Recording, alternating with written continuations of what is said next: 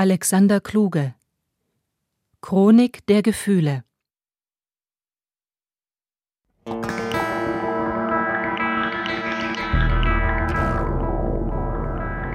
Die Erde ist bezaubernd schön. Doch sicher ist sie nicht.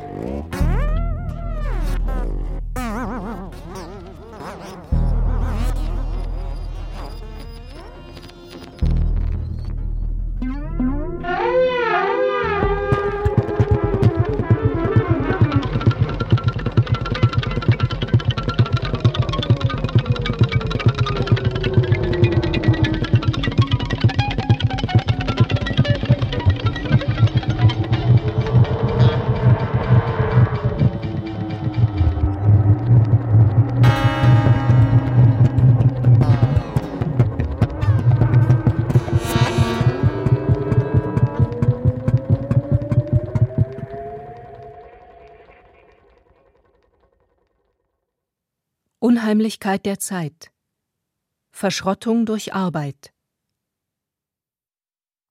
Um mechanisch nachzubauen, was ein Hirn vermag, sagte Ingenieur Schäfer. Um mechanisch nachzubauen, was ein Hirn vermag, wäre einschließlich aller Verstärker ein Aggregat in der Größe von Groß-London erforderlich.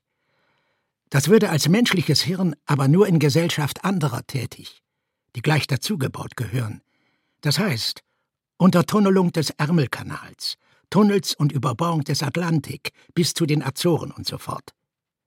Nun kommen aber erst noch die Hände, Füße, der Atem als der gierigste Teil und, dazwischen das Übrige, die Zellen, die die gesamte Gattungsgeschichte voraussetzen, so dass ich, vergleichbar einem Pfahldorf, die gesamte Fläche des Planeten ingenieursmäßig überbaut hätte, um auch nur einen Menschen zu haben. Um auch nur einen Menschen zu haben, der wirklich funktioniert.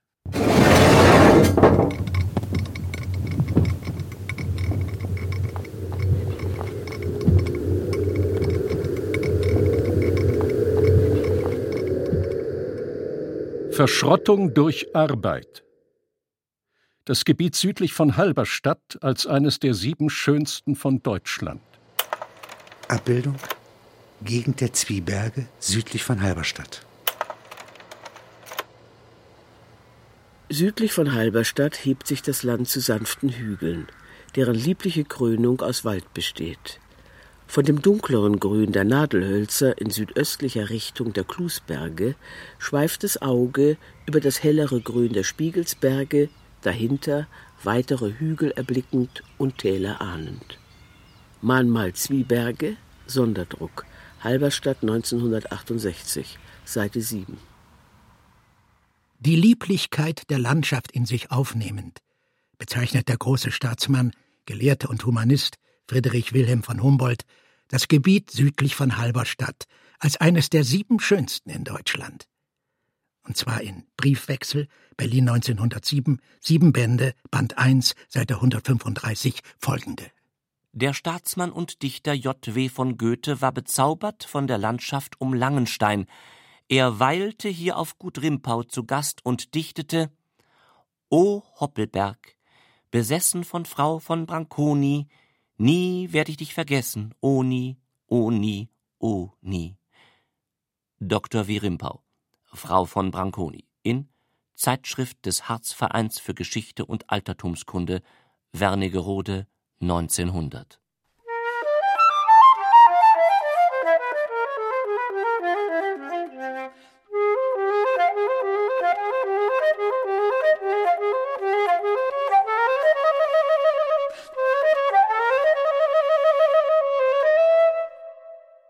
Heute haben sich in dieser Landschaft, ehemals Adelsgrund, Laubenkolonien und Datschen bis an den Fuß des Hoppelberges ausgebreitet. Kirschbaumplantagen, ein Schwimmbad mit Naturwasser. Die neuen Grafen und Fonts zwischen grün und braunen Zäunen, Erben aller vergangenen Zeiten, sind ziemlich von ihrer Gegenwart ausgelastet. Stadtwohnung, Datsche, Arbeitsplatz. Ein Weg führt zum Mahnmal Zwieberge. In dieser Gegend der Zwieberge, weil zwischen zwei Bergen, dem Tönnesberg und dem Hasselohe gelegen, wurde im Sommer 1944 das Außenlager Langenstein eingerichtet. Dieses Lager B2 unterstand dem B-Kommando Erste Kriegsnotwendigkeit der Amtsgruppe C des Reichssicherheitshauptamts. Projektbezeichnung Malachit. Eine Stollengrabung durch Häftlingsarbeiter zur Unterbringung eines unterirdischen Fabriksystems, das in Abstimmung mit dem Jägerstab, Reichsminister Speer, der Organisation Todt und einigen Privatfirmen Rüstungsproduktion, Junkers AG, Verformung von V2-Teilen, zum Ziel hatte. Die Kommandos hießen Maifisch, Makrele, Nachtigallenschlucht.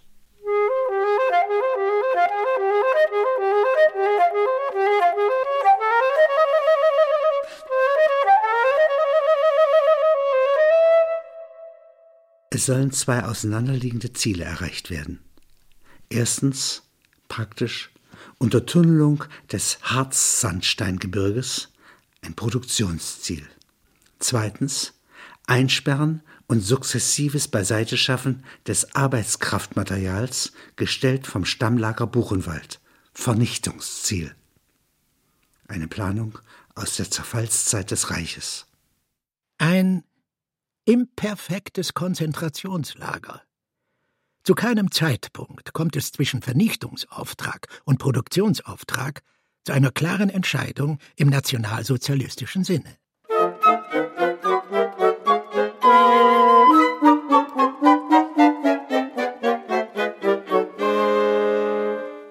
Eine Gründerkolonie. Vor dem Sommerausflüglerlokal Landhaus Besitzer Niemek im Kriege geschlossen. fahren die Fahrzeuge aus dem Stabslager vor. Der Garten dieser Wirtschaft ist bereits mit Stacheldraht umgeben, die Fenster der Veranden, auf denen im Frieden naherholungssuchende Pflaumenmusbrote erhalten, sind zur Straßenseite Eher ein Feldweg. mit Brettern vernagelt. In 40 Meter Entfernung konnte einer die eisernen Treppenstiegen zu einer Felsnase besteigen, dem Gläsernen Mönch. Aber nur Obersturmführer Lübeck führte das durch. Man konnte von dort auf die Landschaft hinsehen. Die Bäume im Wirtschaftsgarten 1810 gepflanzt. boten besten Schatten. Lübeck, Kommandant des zu gründenden Sonderlagers, fühlte sich in dieser von Insekten bevölkerten, auch wurzeldurchzogenen Einöde abenteuerlich, wie Robinson. Er musste sich bezwingen, die Häftlinge, insbesondere die politischen, mit roten Winkeln an Jacke und Beinkleid gekennzeichnet, Einige mit Abitur oder mittlerer Reife. nicht als treue Helfer wahrzunehmen. Sie schienen ihm so in den ersten Tagen, als sie noch nicht zahlreich waren. Die Gesichter prägten sich ein. Sie benutzten die gleiche Toilette wie er. Die rasch folgende Überfüllung brachte ihn wieder zur Abstraktion. Er hatte sich am ersten Tag aus einer Tanne einen Holzstock schnitzen lassen mit einem Hundekopf an der Spitze. Ab dem dritten Tag nahm er persönliche Dienste schon nicht mehr an. Es war eine Versuchung, sich auf den Pharma-Standpunkt in Deutsch-Südwest zu stellen. Lübeck unter der Uniformjacke, Auch im Sommer. ein Pulli. Hieß später der Sadist Lübeck. Ursprünglich Realschullehrer. Besonderes Interessengebiet Sturm und Drang, Zeitalter der Aufklärung, Hirtengedicht und Vernunftgedanke. In den Nachmittagsstunden im Landhaus schrieb er, Tasse Kaffee, Musbrot, vom Besitzer gereicht, der aber dann aus Geheimhaltungsgründen nach Oschersleben umgesetzt wurde, an einem Büchlein. Voltaire in Pommern.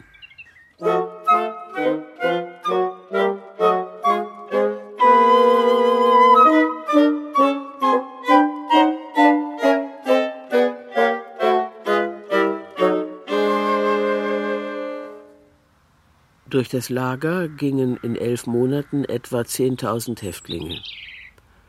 Unmöglich, schreibt Lübeck, die Gesichter sich zu merken.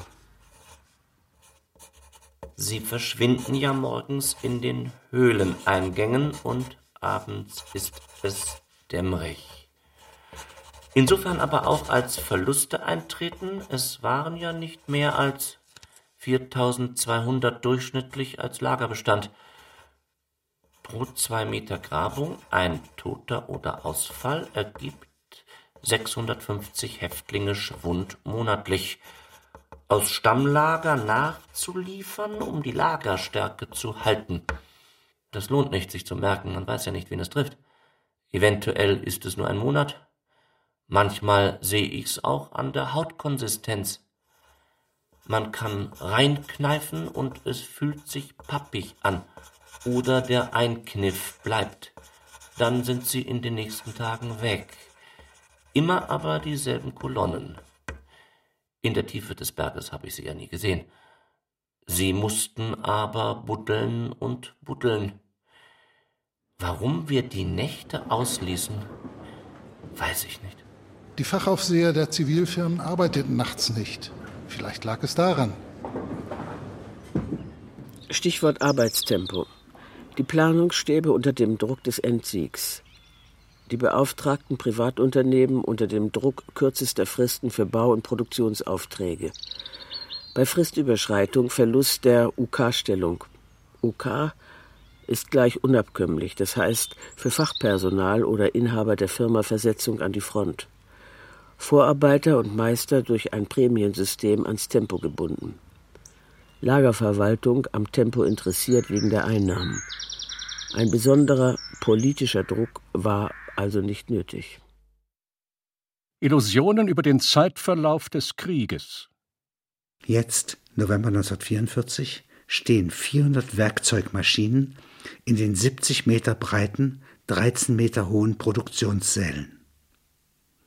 Der Boden ist mit Beton ausgegossen. Polnische Fachkräfte arbeiten an der Verformung von V2-Waffenteilen. Über den Gleisanschluss zur Blankenburger Bahn konnten 80 Güterwagen etwa 900 Meter in den Stolleneingang hineinfahren. Ingenieur Petersen beklopfte den Stein der Wände. Alles Originalgebirge. Sie wollten bis 1947 weitere 7.500.000 Kubikmeter unterirdischen Raum in das Gebirge treiben, stritten über Prioritäten im Waffenbau. Früher 1950 war, nicht nur im Harz, die deutsche Industrie unterirdisch. Zum selben Zeitpunkt war der politischere SS-Arzt, Hauptsturmführer Schidlanski, schon dabei, die Todesursachen auf den Formularen der Krankenbaracken zu schönen. Er dachte bereits an die Nachwelt.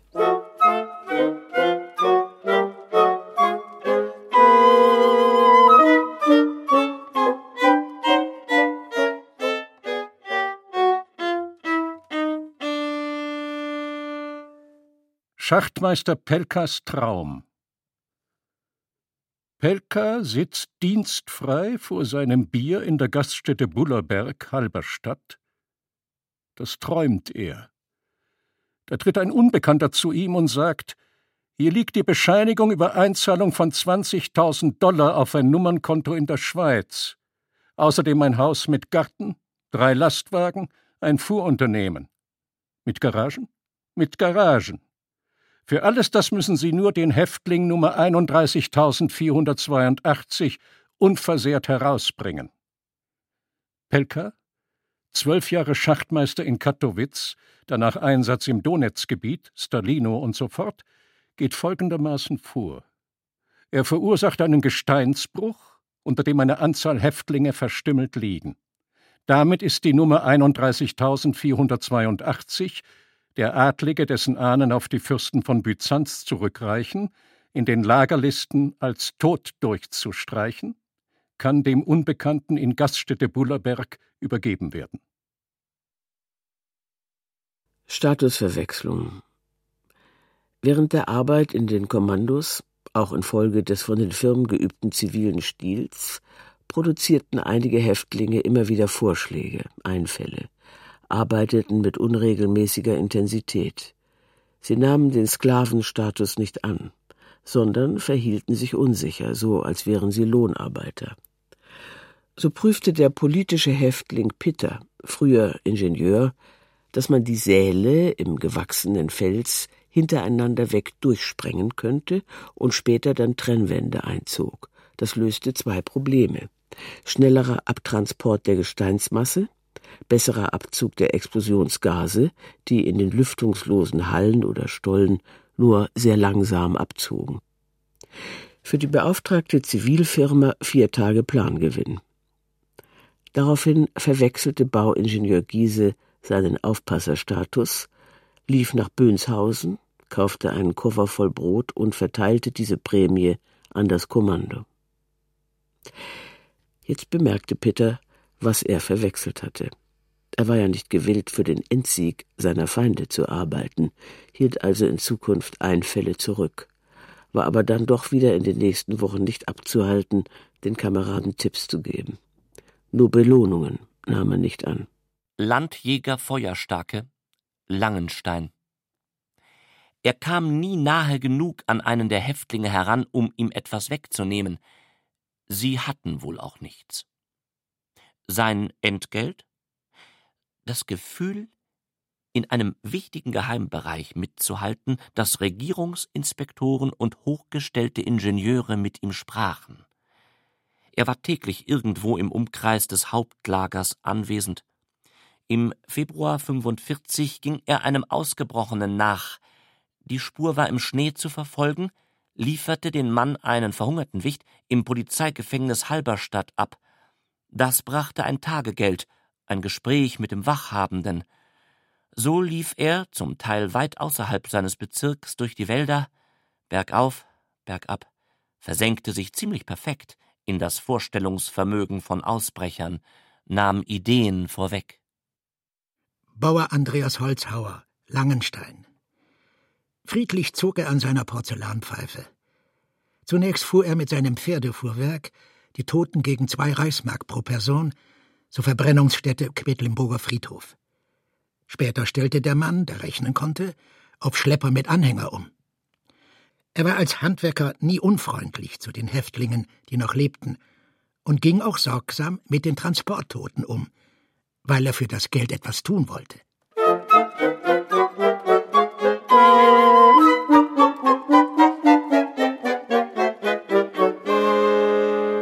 Wir kommen zum Hauptproblem, schreibt Obersturmführer Lübeck in seiner gelehrten Klause im Landhaus. Bewachung der Bewacher. Ich habe eine Wachbegleitmannschaft aus unteren Chargen des Bodenpersonals vom Flugplatz Halberstadt, 30 Mann SS, die SS-Unterführer und den SS-Scharführer Choi. Keiner älter als 22 Jahre.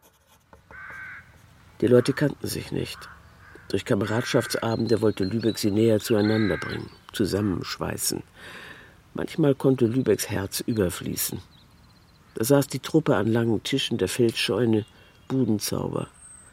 Vom Plattenspieler Mamachi schenkt mir ein Pferdchen. Man hätte glauben können, mit einer solchen Truppe bis Wladiwostok durchbrechen zu können, aber das war schon am nächsten Morgen, als nach Dienstplan verfahren wurde, wieder ganz anders. Lübeck hatte für den äußersten Notfall für SS-Unterführer Choi, Kaiser, Wolf, Masur, Asimus, Kroll ein Zusatzarsenal von Waffen bereitgestellt. Als innere Einheit, die rücksichtslos von der Schusswaffe Gebrauch macht, falls Wachtruppe versagt oder Aufstand versucht. Schieße gut und schieße schnell. Schieße gut wie Wilhelm Tell.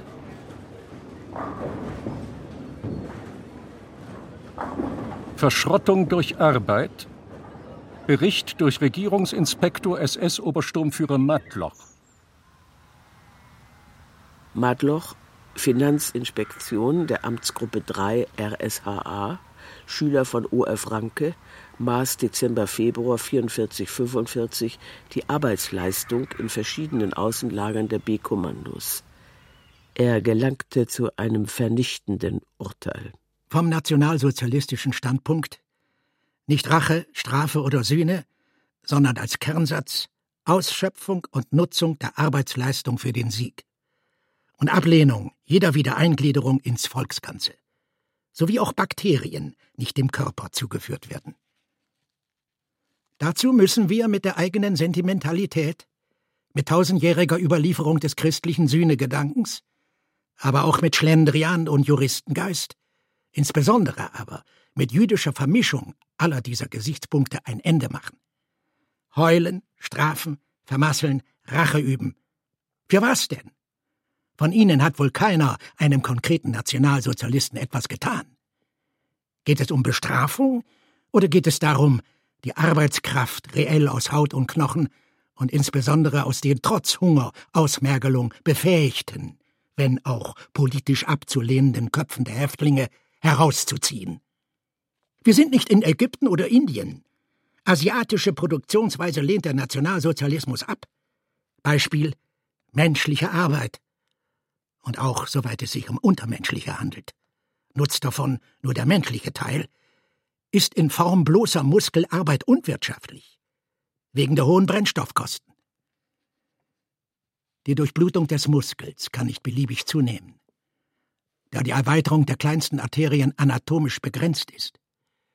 Steigt der Stoffwechsel bei dieser schweren Arbeit weiter an, in den Stollen ist ohnehin kaum Luft, so kann von einem bestimmten Wert an, der durch die senkrecht gestrichelte Linie markiert ist, die Durchblutung praktisch nicht mehr gesteigert werden.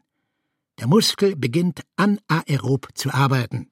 Infolgedessen wird die Milchsäurekonzentration im Muskel ansteigen, obwohl ein gewisser Teil der Milchsäuren in die Kapillaren diffundiert und abtransportiert wird. Die Folge ist, dass das Alkali, das zur Pufferung der Säurewirkung notwendig ist, infolge der stärkeren Dissoziation der Milchsäure aus dem Bicarbonat herausgetrieben wird. Der CO2-Druck wird ansteigen, weil der Nenner der Henderson-Hasselbalchschen Gleichung kleiner wird. Das Muskel-pH wird also absinken. Die Kontraktionsfähigkeit des Muskels wird schlechter, sodass die Arbeit abgebrochen werden muss. Das ist die Stunde der SS. Diese versucht, die fehlende Kapillarerweiterung, das Fehlen von Luft oder Austausch durch Gewalteinwirkung, zum Beispiel Stockschläge, Aussonderung, Essensentzug und so weiter und so fort zu ersetzen.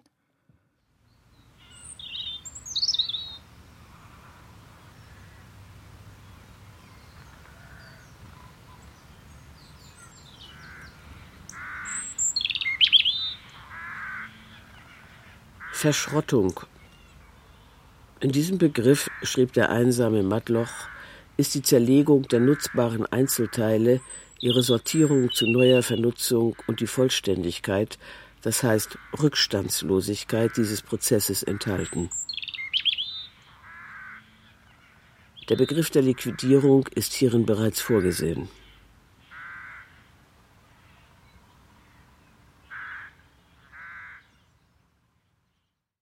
Abschlussbesprechung über Matlochs Bericht. Anwesend Standartenführer Bülow, Magdeburg, Obersturmführer Lübeck, Lagerkommandant, Hauptsturmführer Matloch, Untersuchungsführer und Arbeitszeitmesser. Keine sehr kameradschaftliche Handlungsweise, Herr Matloch, sagte Lübeck und deutete auf den Bericht. Es wäre anständiger gewesen, wenn Sie zunächst mir davon erzählt hätten.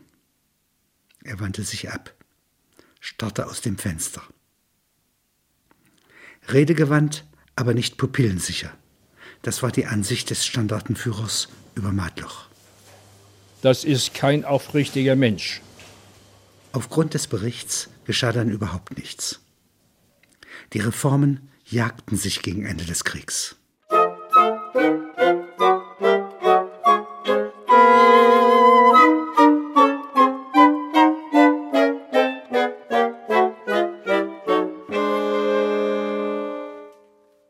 Stärker gefühlsmäßige Messung Matlochs, Heiligabend 1944.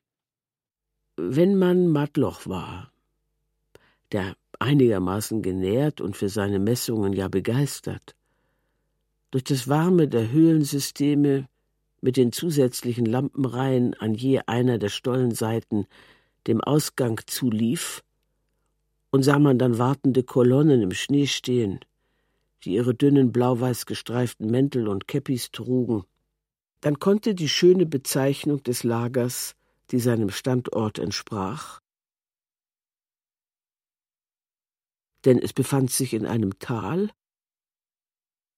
auf den Kuppen der Berge ein rauer Wind, der den Schnee in Strähnen, also wie Regengüsse dahinjagte.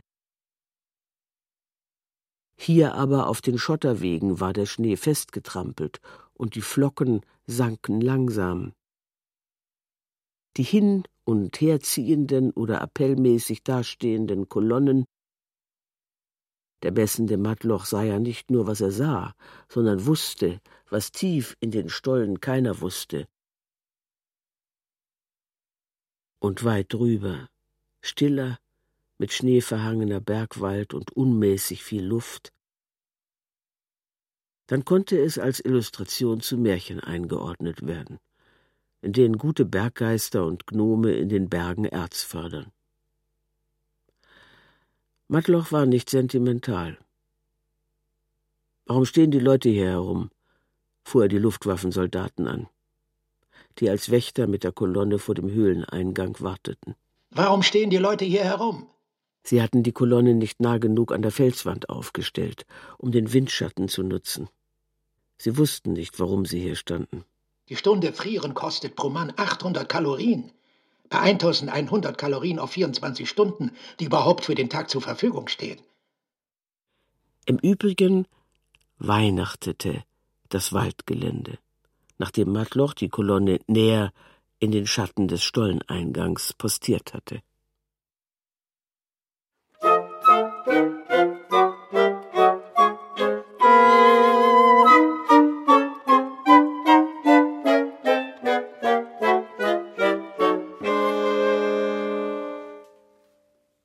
Verzweifelter Versuch eines öffentlichen Protestes. Die Nachtschicht, die in der Neujahrsnacht 1945 die Stolleneingänge Malachit verließ, fand den Baptistenpfarrer Busch neben Güterwaggons am Lampengestänge erhängt, etwa 930 Meter vom Höhlenausgang entfernt. Sie nahmen den noch warmen Körper herunter, brachten ihn vor den Höhleneingang ans Tageslicht. Matloch nahm diesen Protesttod für seinen Bericht zur Kenntnis. Er schätzte die eigentlich unbezifferbare geistige Verwirrung und den Gesprächsaustausch über den Vorfall unter den Häftlingen auf eine Kraft von zehn Millionen Erk, die so verloren ging.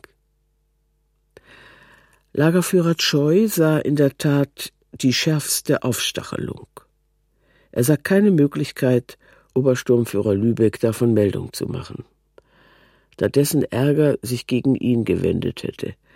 Man versuchte zu verhindern, dass der Küchendienst, der wichtigste Nachrichtenverteiler innerhalb des geheimen Sperrbereichs, von dem Ereignis erfuhr. Die Gruppe Glückert, Neujahr 1945. 28 Mann auf LKW mussten Kisten mit Dokumenten, die von Stassfurt kamen, in einer Nebenhöhle in den Hoppelbergen schichten und den Höhleneingang sprengen. Danach wurden sie mit Maschinengewehren in einer Kuhle erschossen, da auf ihre Verschwiegenheit kein Verlass war. Verschlusssachenvereidigung war mit Häftlingsstatus nicht vereinbar. Die Sache war streng nicht öffentlich. Matloch überlebt. Obersturmführer Lübeck kam im März bei der Bombardierung Magdeburgs um. Der Kampf ums Dasein verläuft nicht über Personen, sondern über Zufälle. Der Adjutant des Standartenführers in Magdeburg, der den Auftrag hatte, den seit 14 Tagen schwelenden Zwist zwischen Lübeck und Madloch zu beobachten, war erleichtert. Nachfolger Lübecks, Hauptsturmführer Hofmann, ehemals Fuhrunternehmer. Er bezog Matlochs rücksichtslosen Abschlussbericht nicht auf sich. Dienstbesprechung vom 6. April 45, nachts, anwesend Obersturmführer Hoffmann, Oberscharführer Choi, die SS-Blockführer, Gestapo-Leute aus Halberstadt. Am frühen Abend hatte die Zentrale nach Braunschweig keine Verbindung mehr bekommen. Dort saßen die Amerikaner. Es wird so gemacht, sagt Hoffmann. Es wird so gemacht. Erstens Vollalarm. Zweitens die Kolonnen werden aus Luftschutzgründen in die Stollen geführt. Drittens die Stolleneingänge werden gesprengt. Viertens Marschunfähige und Kranke in die Krankenbaracken, deren Wände mit Benzin und Petroleum begossen und in Brand gesetzt werden. In den Apriltagen wurden Tag und Nacht Löcher in die Wände der Stollen gesprengt.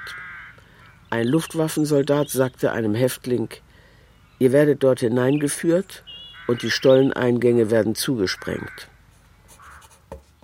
Dieser Plan musste noch in der Nacht aufgegeben werden, da er zur Kenntnis der Häftlinge gelangte und die Mannschaft zu klein und unzuverlässig war, um einen Transport in die Stollen gegen deren Widerstand durchführen zu können.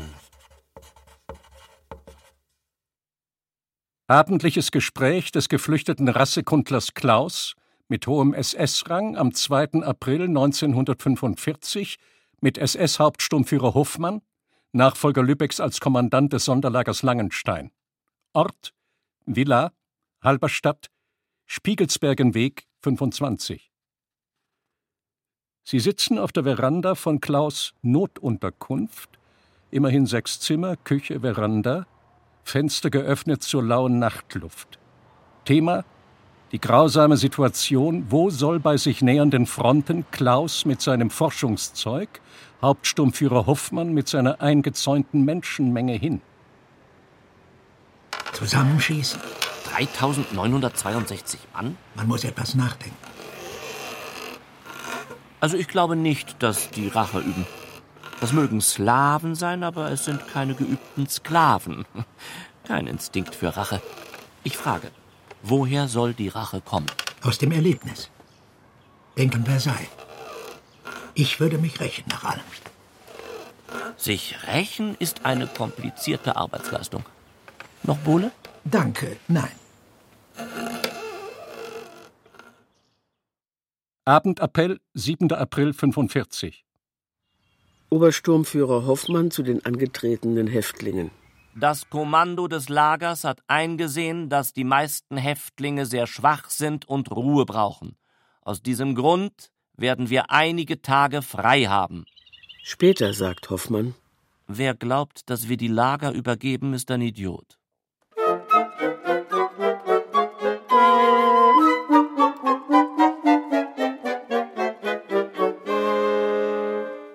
Die Zerstreuung. Marschweg Kolonne Traxler. 10.04.1945 Quedlinburg.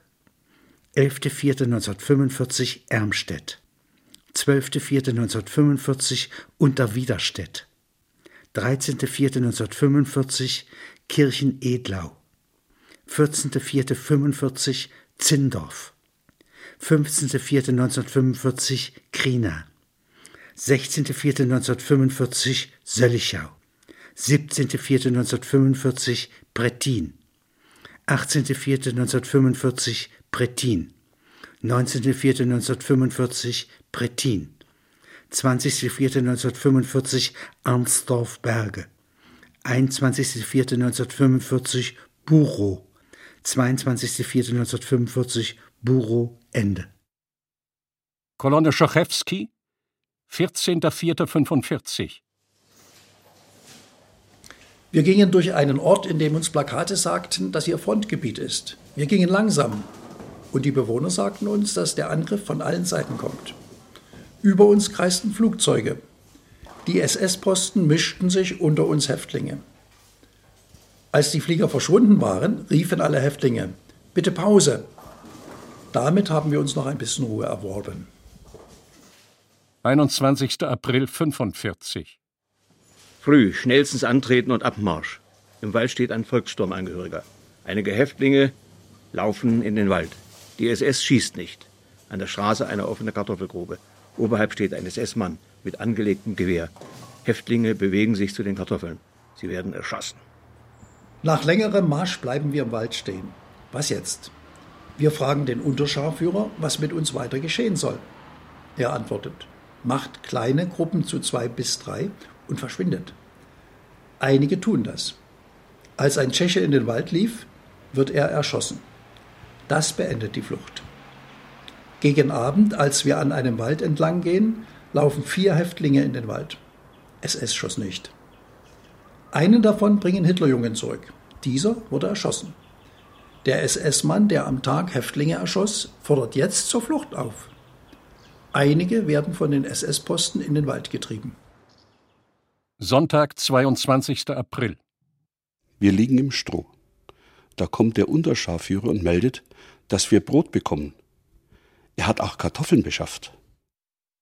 Auseinandersetzung zwischen den zum persönlichen Dienst für den SS-Stab zugeteilten Häftlingen mit SS-Obersturmführer Hoffmann. Wir sagten, dass für den Narzissmus alles verloren ist und der Obersturmführer sollte es nicht auf die Spitze treiben.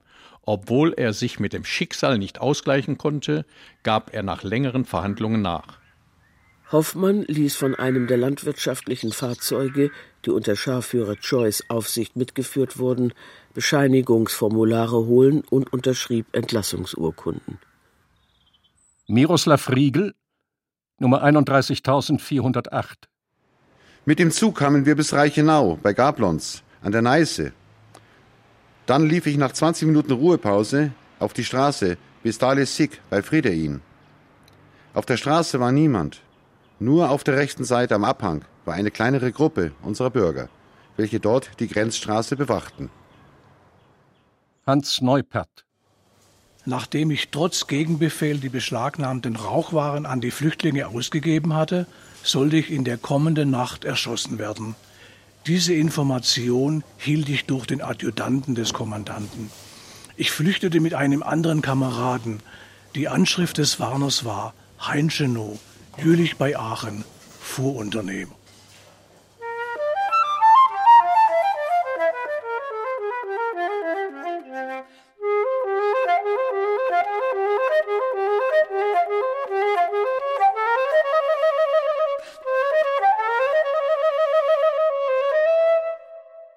Der Denkmalsplan.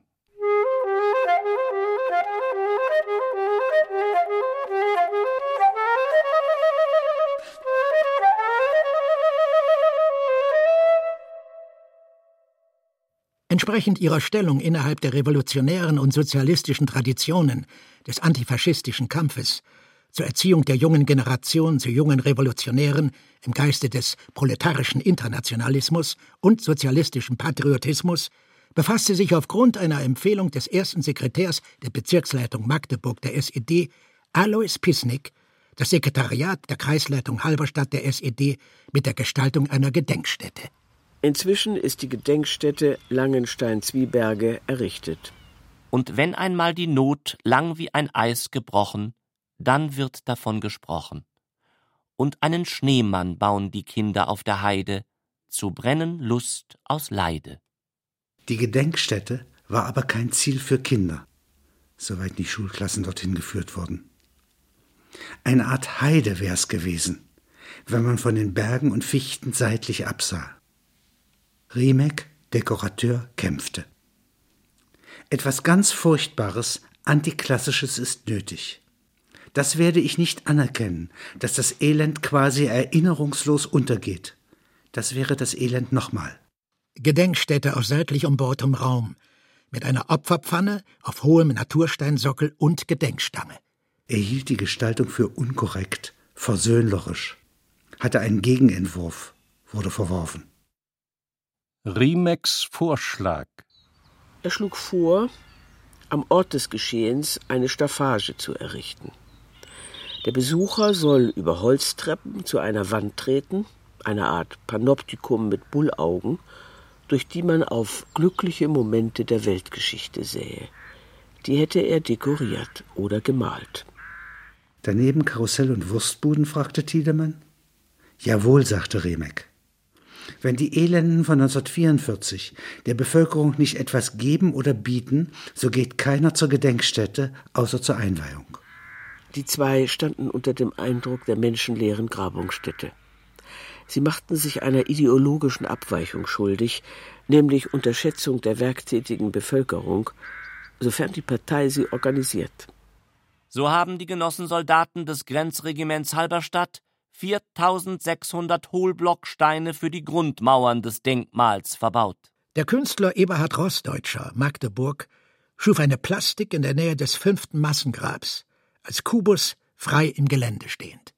Der Turm der Begrenzungsmauer trägt eine Flammenschale aus reinem Kupfer, Geschenk der Walz- und Stahlwerke der VEB Stahl- und Walzwerke Hettstedt. Von Landwirtschaftslehrlingen des VEG Langenstein-Bönshausen sind auf dem Gelände insgesamt 11.000 einjährige Kiefern gepflanzt. Kraftfahrer Horst Sinnemann. Ich habe 300 Kubikmeter Erde in meiner Freizeit für die Umgestaltung der Gedenkstätte gefahren. Die Turmwand des Aufgangs trägt die Inschrift Niemand hat das Recht zu vergessen, und niemand darf vergessen, um des Lebens, um der Menschheit willen.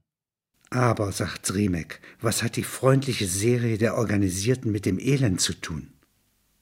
Er hielt es für parteileer, wenn man sagt, es kommt überhaupt nicht zueinander. Er hielt sich für den einzigen Nicht-Revisionisten in dieser Sache, den einzigen, der wirklich gedachte. Tiedemann ließ die Ein-Mann-Fraktion im Stich. Tiedemanns und Mückerts Ansicht vom Kern des Verbrechens. Mückert neigte zur klassischen Analyse.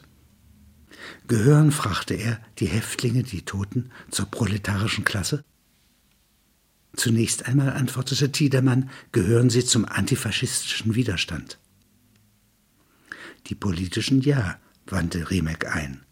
Außerdem sind aber noch da rassisch Verfolgte, Sicherungsverwahrte, Ostvölker und so fort. Gehören sie nun zur proletarischen Klasse oder nicht? beharrte Tiedemann. Es war aber immer ein Durcheinander von Ansätzen. Die Politik der Subproletarisierung der Ostvölker 1, die Politik der Isolation, Sicherungsverwahrung 2, Liquidierung der politischen Opposition 3, die zwangsweise Zerdrückung der menschlichen Hirne und Körper zu einer Blechmasse, die der Produktion für den Endsieg nutzt 4. Jede einzelne dieser Ausrichtungen hätte die Häftlingsgruppe gesellschaftlich geprägt. Damit spezifischer Widerstand, Erinnerung. Wie können wir das Verbrechen dieser Unbestimmtheit herausarbeiten? Geschichtsverbrechen? Mückert analysierte. Es sind Facharbeiter, polnische Bauernsöhne, dann unbestimmt. Viele Petit Bourgeois, Intelligenz und so fort. Sie werden ja durch die Verhaftung aus ihrer gesellschaftlichen Lage herausgeworfen. Tiedemann. Unvollständig. Sie sind nicht drin und sie sind nicht draußen. Schulmäßig gesprochen, sagte Mückert, sind sie aus ihren Klassenbestimmungen unvollständig herausgeworfen. Sie suchten in MEW Marx Engels Werke Gesamtausgabe nach einer passenden Benennung. Finden sie nicht. Es ging nicht so, wie es den Archäologen vorschwebte. Sobald ein Architektenkollektiv befasst war, geriet die sinnlich-geschichtliche Wiedererweckung, Riemecks Plan, wie die reelle Rekonstruktion, Tiedemann Mückert, ins Hintertreffen. Es wurde an Vorbilder angeknüpft. Später kamen noch immer Schulklassen zur Stätte. Der elektrisch geladene Stachelzaun, ein hölzerner Wachturm waren nachgebaut worden. Auch Rentnerbusse zum Regenstein oder Felsenkeller machten, jeweils vier bis fünf Busse, Abstecher zum Mahnmal.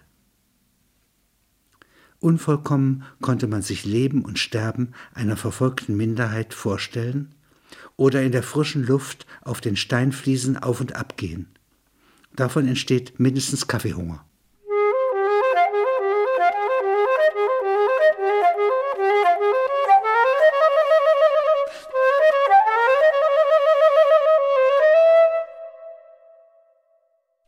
Mir ist nicht klar, wann Denkmäler glücklich sind.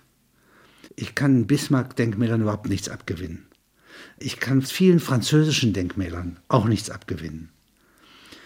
Auf Friedhöfen sehe ich manchmal Denkmäler, die mich bewegen. Also ein Denkmal darf nicht verlogen sein, es muss authentisch sein. Die Absichten, die in diesen Bau hineingehen eines Monuments, ja, die müssen teilbar und integer und authentisch sein. Das ist selten der Fall. Die meisten Denkmäler sind auf irgendeine Weise verlogen. Sollten die auch verfallen? Wäre schön. Es gibt von Shelley ein Gedicht. Da geht ein Wanderer in der Nähe des Kaukasus durch eine Sandwüste. Und da sieht er ein ganz großes Denkmal unter Sand. Und das Denkmal spricht zu ihm. Ich war Ramses II. Ich war ein Herrscher. Nun siehst du mich als Ruine, ja? Dies ist bedenkenswert, sagte der Wanderer und geht weiter. Das ist ein schönes Denkmal. Ja? Also anders gesagt, wirkliche Monumente entstehen von selbst. In dem Sinne ist die Gedächtniskirche, die nicht wieder aufgebaut wurde, sondern Ruine war, eigentlich ein gutes Denkmal. Ein Soziologe, den ich sehr bewundere, Richard Sennett, hat Städte untersucht. Sein Buch heißt The Fall of Public Man, der Untergang der klassischen Öffentlichkeiten. Und bei den Städten fragt er, was gibt es nicht, was fehlt? Und er sagt, es fehlen öffentliche Orte, in denen man Trauer ausdrücken kann, Trauer zusammen mit anderen ausdrücken kann. Die Jubeltage werden sozialisiert und die Trauer wird privatisiert. Sie wird in die Vereinzelung zurückgedrückt. Ja. Also einzeln kann ich traurig sein. Ja. Ich kann innerhalb einer Beerdigungsfeier traurig sein. Bei einer Feierstunde kann ich traurig sein. Aber ich kann nicht, wann ich traurig bin, traurig sein. Und das wäre im Grunde anstelle von Monumenten, so wie es im Grunde die Klagemauer gibt. Ja, wäre es richtig, wenn es in den Städten feste Orte für öffentliche Trauer gibt. Gibt es zum Beispiel in Berlin nicht mehr Orte des Gedenkens als Gedenkende? Das ist das Problem. Das heißt, es gibt für die Trauer, die wirklich traurig macht, gibt es kaum Orte. Und für Trauer, die vorgeschrieben ist, gibt es Orte. Im großen Wettbewerb. Hölderlin hat einmal geschrieben über den Ort im Wald an einem Pfad, wo der Fuß des Herzogs Ulrich, den die Schwaben liebten, ja, einst gestanden hat. Und dieser nur durch einen Dichter berufene Ort eines Fußabdrucks kann mehr Trauer enthalten, mehr Verbindung ja, enthalten, mehr Raum ja, für Empfindung, als wenn ich das abbilden würde. Nicht? Das heißt, es gibt auch einfach Texte, die sind trauerfähig. Das, was in der Arche Noah mitgeführt wurde, sind nicht Tiere gewesen, sondern eine Truhe mit Schriften. Und in den Schriften waren Orte der Traurigkeit. Und das heißt, dass beide Flüsse, Euphrat und Tigris, nicht so viel Wasser haben wie die Tränen Israels in der Verbannung in Babylon. Solche Mengenlehre, ja, die gehört zur Trauer. Und sie ist schriftlicher Natur. Es kann also in einem Satz mehr öffentlicher Ort und Trauer stecken und Gedenkstätte ja, als in behauenem Stein. Abbildung. Die Einweihung.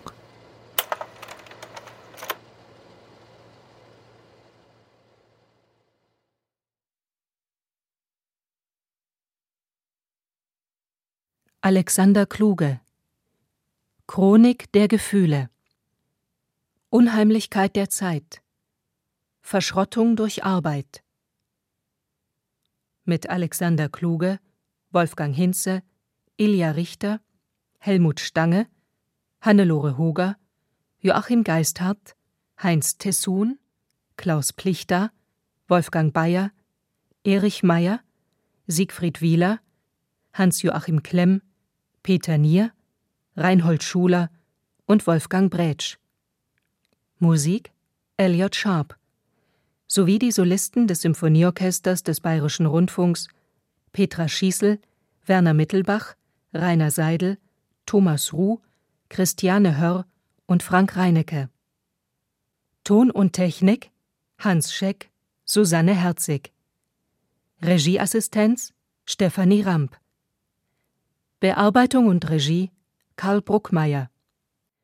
Produktion Bayerischer Rundfunk 2009. Redaktion Katharina Agathos, Herbert Kapfer. Der Hörspielpool. Hat's dir gefallen? Ja, sehr. Hörspiele und Medienkunst. Weitere BR-Produktionen auf einen Blick gibt es im Netz unter hörspielpool.de.